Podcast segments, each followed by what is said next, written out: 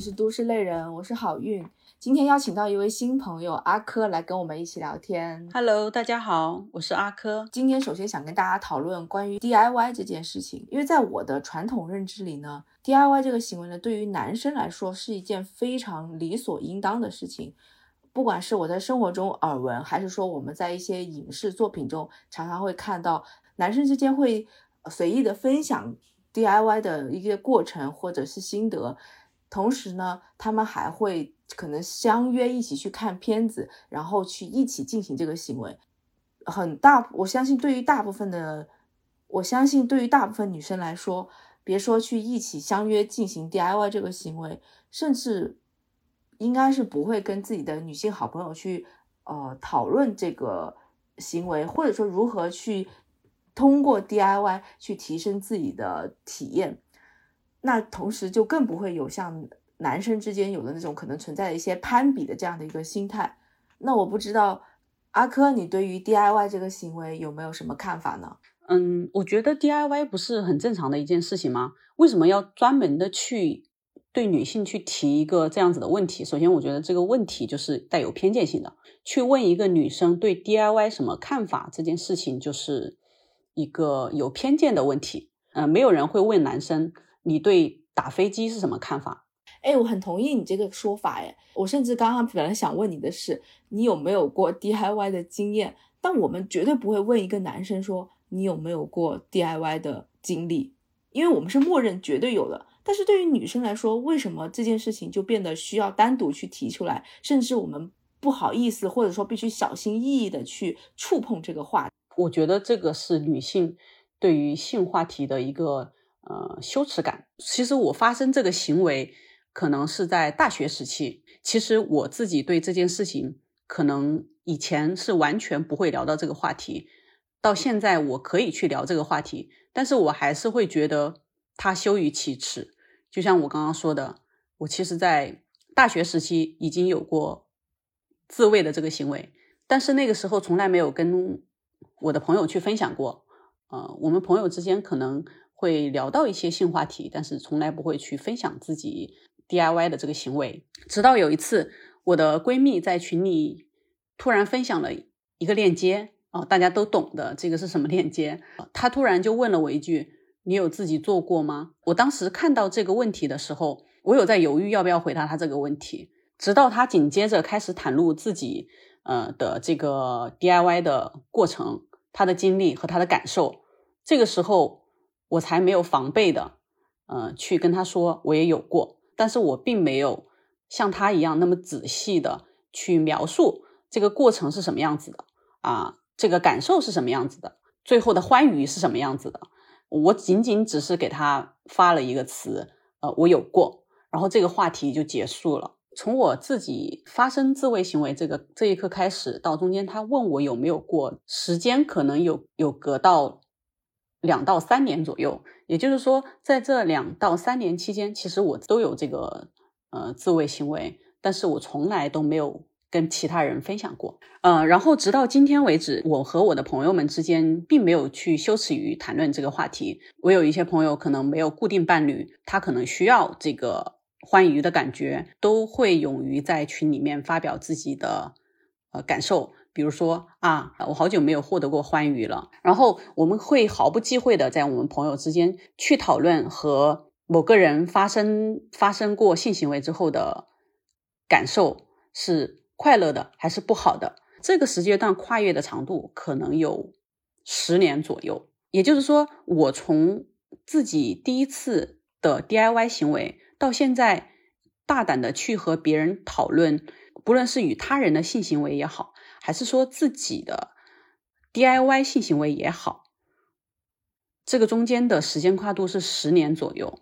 但是我尤为的记得，我在高中的时候，我的同桌、我的同班同学，哦，这里指男生哈，并没有去羞于去表达他们打飞机的感受，以及他们花钱在外面找女生的这个经历。我记得非常清楚的是，在高三的寒假，我们同学一起组织去外地考试。记得那天晚上，我们吃完宵夜回酒店的路上，呃，路过了一家彩色灯光的店，有一位男生提到说他需要进去一下，让我们在外面稍等一下。我记得那天下着鹅毛大雪，我们几个女孩子还有个别男生一起在外面等那一位男生处理完这件事情之后，我们才一起回到酒店。也就是说，他并没有去把嫖这件事情当做羞耻，他好像在跟我们说：“你们稍等我一下，嗯，那个煎饼好香啊，我想去买一个试试。”就是他们。男生从来不会羞耻于去谈谈论关于性、关于自己的性，或者是关于他和其他人之间的性。你这个信息量真的太大。首先，你刚刚分享的那个关于你们高三去考试的故事，我并不惊讶，因为其实我也经历过类似的故事。虽然说不是发生在学生时代，在我曾经就职过的一家公司里，当时呃有一个男生。他就是勾搭到了我们同公司的另外部门的一位女生，然后他们两个可能是并没有发展成。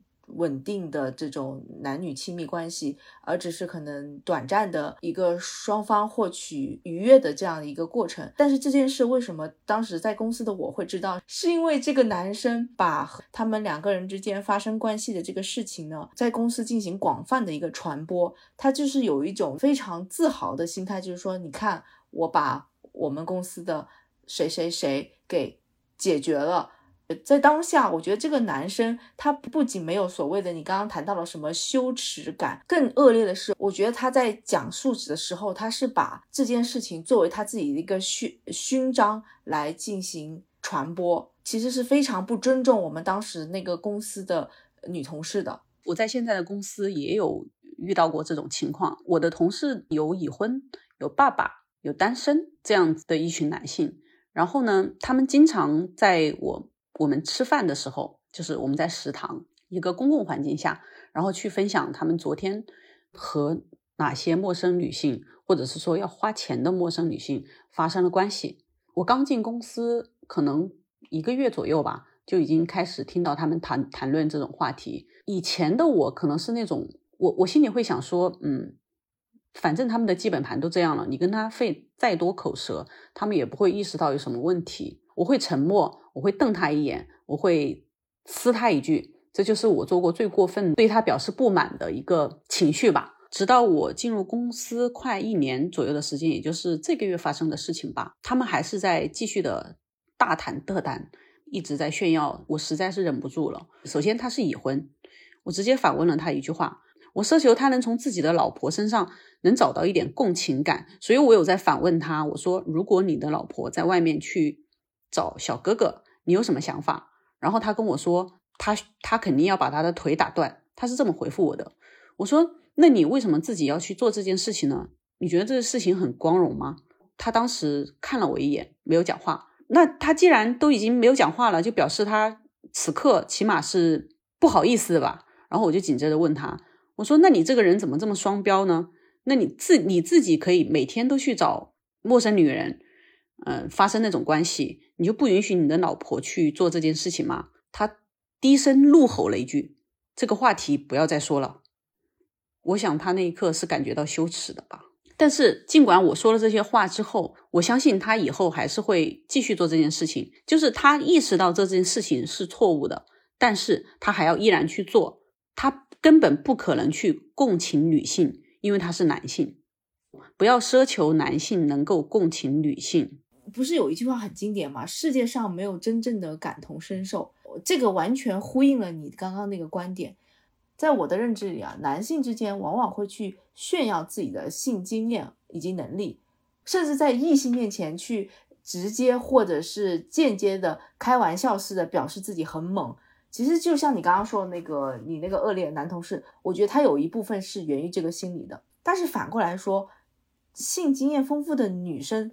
在在一个社会群体中，往往会成为闲言碎语的对象。我现在在回想我刚刚提到的，是我的那两两个同事，虽然不是男女朋友，但是他们各取所需。但这个男生却可以肆无忌惮的在公司里面去呃炫耀自己的这个经验和能力。在当下，我相信这个女生当被全公司的同事都知道这件事情的时候，她其实是非常困扰的。我们要贬低一个女性最直接的方式就是。去指责她啊不洁身自好，或者说经验丰富，把女性的价值呢和所谓的这个贞操去紧紧的绑在一起。啊，在我听来，你的两位同事的这个故事，这个男生是单身，然后这个女生也是单身。男生分享完他们俩之间的关系之后，你为什么会觉得这位女生很困扰呢？她有跟你表达她的困扰，还是说她有当众哭，有表现出她的嗯一些羞耻感吗？哎，你这个提醒了我，我觉得首先我就应该道歉，因为我下意识的觉得啊。我并不是说对这个女生有有色眼镜，而是因为我觉得当时这个男生他大肆的在公司去传播这件事情，但这个女生始终没有出声，可能我就会下意识觉得说啊这件事情给这个女生带来了很大的困扰。但是其实可能这个女生他可能也并不 care，只是说啊知道了就知道了，那也没有关系。但是我却会觉得说，哦，他没有出声，可能就是因为他觉得受到了羞辱或者受到了呃困扰。我产生这个观念就应该自赏一巴掌。首先，我们先说他男生分享他和另外一位女生发生这个开放式关系，如果他跟这个女生达成了共识，可以去跟大家分享这件事情，这件事情就是没有问题的。但如果是说这位男生没有征求女生的同意，然后直接就去。跟大家说，他和这个女生发生了关系，指名道姓的把这个女生的身份给暴露了。那么这个错误在这个男生，就是无论如何，这件事情的曝光，女生都不是错误方，并且我们也不知道这位女生到底在不在意，keep 嗯在不在意这件事情。那为什么我们普通人就会想说？啊，这个女生好可怜啊！这个女生，嗯，这个男生这个行为好恶劣啊！为什么要跟大家讲这个事情？就是我们会直接就把这个女生当成了受害者，来去可怜她，来去评判她。嗯，虽然说大家并没有去指责她，但是把她放在受害者这个身份上的时候，我们对他就是已经带有偏见了。对，我同意你。我之所以下意识会产生那些想法。从本质来说，其实就是没有把女性和男性放在一个同等的地位上来看待。就像我们刚刚前面聊的，不论男生女生都有自身的生理需求，都有追求愉悦的自由。那为什么我们女生常常会下意识的去要去遵循一些所谓的无形的这种条条框框，导致于我们现在不会去主动的表达自己的。需求和欲望，或者说，当我们去满足了这个需求和欲望的时候，是羞于去跟同性聊到这个事情的，更别说像男生那样去肆无忌惮的在公众场合去炫耀。因为我们会觉得说，如果我们去呃分享我们自己的一些经验，或者是我们去追求愉悦的这样的一些过程，去说出来的话。就会面对一些审视的目光，遭到一些评判。其实关于性愉悦这个感受，嗯，我是觉得它其实就像我今天吃了一个一顿很好吃的火锅一样，就是它就是那么一一件非常平常的事情，它是我的一种愉悦感，只是获得愉悦感的这个途径不一样。那为什么女性要羞耻于去分享，但是男性就会这么的肆无忌惮的，就像分享？他今天吃了一顿好吃的饭，那么的轻松平常呢？所以今天我们想聊的话题就是这个女性的性羞耻的这个羞耻感是从哪里来的？那么她羞耻的对象又是谁？她是否就是觉得这件事情做了有很大的罪过一样？那自己的身体获得愉悦又有什么罪过呢？对，在我们传统认知里，尤其整个市场来说，比如说有大量的 A 片。还有像 Playboy 这种知名的供男性消遣的女色杂志，但为什么对女生来说，对照这样来看，其实我们作为女生也应该有自主选择性活动的一个权利。性活动这件事情是真的，就就和我刚才说的一样，它只是一个快乐的途径不一样而已。为什么性快乐？就要羞于启齿，其他的快乐就可以与大家分享。同样都是快乐，为什么不能一视同仁呢？其实我是觉得羞耻感的出发点是以他本位来思考的，这个他是单人旁这个他，他没有把自己当做一一个主体本位来去思考问题。我理解，我理解的羞耻是介于自我认同和否定之间的一个情绪拉扯，也就是我们自己嗯本能想做一件事情，但是由于外界的某些约束呢，然后又要去否定自己的这个本能想法，从而反思自己的行为。我发现女性是真的很喜欢反思自己这件事情做了对不对，别人会不会有什么看法，然后女性很容易跟别人共情，就好比说。你工作了一整天，好不容易挤上了地铁，然后呢，你拖着你满身疲惫的身体，啊，上地铁的时候发现，嘿，今天运气爆棚，有个位置，然后你坐下来了。这个时候，你身边来了一位孕妇，但是你实在是真的很不想让位置，你得休息，你不想让座，我就是不想站起来。这个时候呢，其他人对你投向了一一种异样的眼光，你要让座，不然你就是不道德的。那些眼光都好像一万支箭插在你的身上，这个时候你就会觉得，我我是不是应该让座啊？然后你就会为不让座这件事情感到非常的羞耻。但如果你让了座，孕妇当时坚定的拒绝你，然后你就心安理得的继续这样坐着。其实我们很多很多时候都有这种场景，嗯，你给他让了座，但是他不坐下来，他说，哎，我可以站，我可以我可以站一会儿，没关系，你坐吧。这个时候到了下一站，又有新的乘客上来，然后那些新的乘客又朝你看着，你又要让座，我会感觉到，嗯，这个位置我坐不住，我还不如不坐，我就站着吧，我让身体累一点吧。女性就会经常用这种道德感来约束自己。我非常同意你刚刚说的这个他本位的说法，因为我们这个社会在当下还是以一个以男性为主导的法则在运转，当我们做出的一些行为。呃，看似违背了这个社会传统的这种所谓的隐形的这种道德约束的时候，我们就会产生羞愧。我们女生无时不刻不在提醒自己，自己的一言一行不应该去打破这个社会隐形定下的这些规则。那为什么社会会给女性这么多的条条框框呢？就好比说幼儿园的男孩子和女孩子，那男孩子顽皮一点，然后上下攀爬；女孩子跟他一起去玩的时候，为什么总是有人会说你是个女生，你不要做这么危险的动作？你是一个女生，你不能这么大声喧哗。你是一个女生，你应该小家碧玉一点。但是从来没有人去要求男性应该怎么样。从这一点就可以看出，女性在幼儿园的时候就已经开始。被大家限制她的创造力，然后我们社会上会有很多对嗯女性具有侮辱性的词语，比如说荡妇。荡妇是给那些所谓不检点的女性的一个专用词，但是男性似乎没有。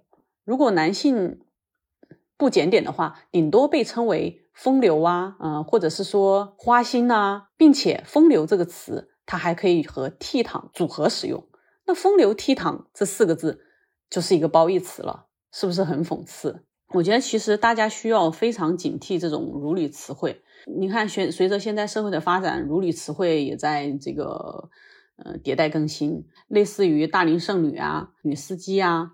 前段时间在小红书上我还看到一个词叫“吃绝户”，那“吃绝户”这三个字里面其实没有，其实没有这个。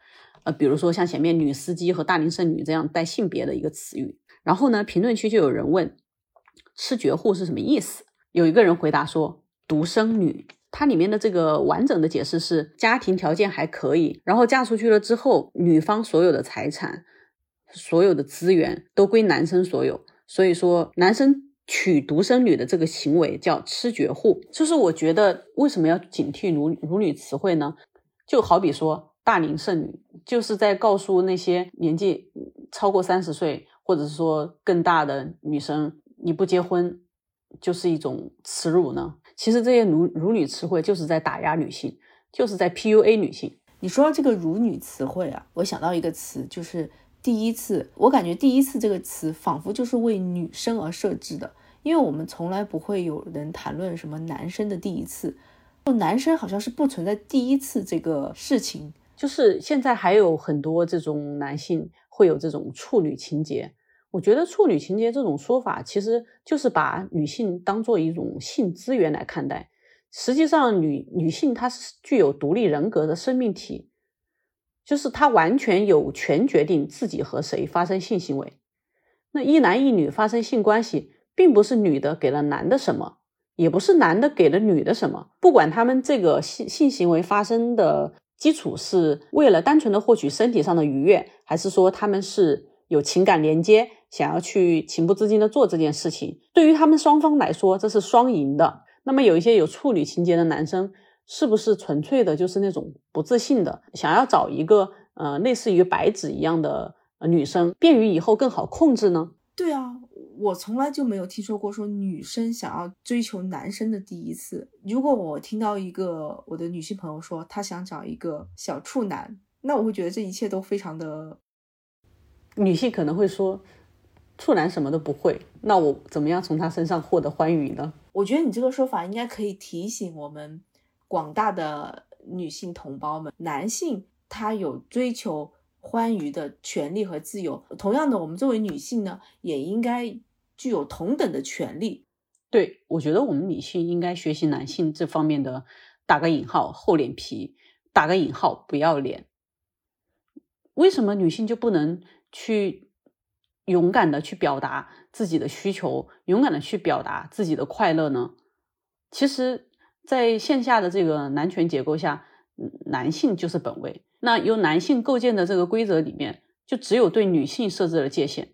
比如说，女性专用的一些什么守身如玉呀、良家妇女啊、洁身自好啊，表面上是用来表彰女性贞洁的一个词语，那这些词语实际上就是在给女性去设置一个道德牢笼啊。那在这个牢笼里面，那女性就是在用男本位的这套规则去思考问题啊。我觉得这个就是女性性羞耻的一个来源。他们永远都是在通过男本位的思考来和自我的认同去拉扯，所以他永远都会都在感觉啊，这个东西是不是羞羞于启齿不能说？那个自慰一下好像也不能说。今天可能想做那件事情了，好像也不敢表达。其实我们勇勇敢去表达就好了，就把它当成一个家常便饭。今天吃了一顿好吃的东西一样去分享，嗯，今天想喝奶茶了一样去大胆的表达。我来总结一下，就是我觉得对于女性来说，最重要的是我们去关注自身的感受，去正视自己的欲望。我们在与自己相处的过程中呢。与自己内部发出的这各种信号呢，去坦然的相处，同时在亲密关系中呢，也能够与伴侣去进行这样的一个开诚布公的沟通呢，其实是有利于我们对自身更具有掌控权的一个过程。其实这一两年呢，可以看到网上很多人常常在讨论，呃，女性主义。所谓的女性主义，我觉得并不是说我们要多么的激进，或者说我们多么的反对男权。我觉得最重要，让我自己这一个个体能够舒服自在的去生活，自然而然的去表达我自己，这就是我认为的一个实现女性主义的一个理想的状态。对，我觉得我们女生就应该大胆的去说，大胆的去表达，大胆的去说出自己的想法，因为现在女生的声音真的是越来越小了。如果谁都不说的话，以后只会越来越小。好，那今天和阿珂聊了一个相对来说比较敏感的话题吧。不敏感啊，敏感什么？你这又羞耻了吗？OK OK，我的错，我的错。呃，我觉得就是一个值得深思的问题吧。不管怎么样，希望我们的聊天和讨论能给大家带来更多的思考。那今天的节目就先这样喽，也很谢谢阿珂来跟我们聊天。拜拜，拜拜。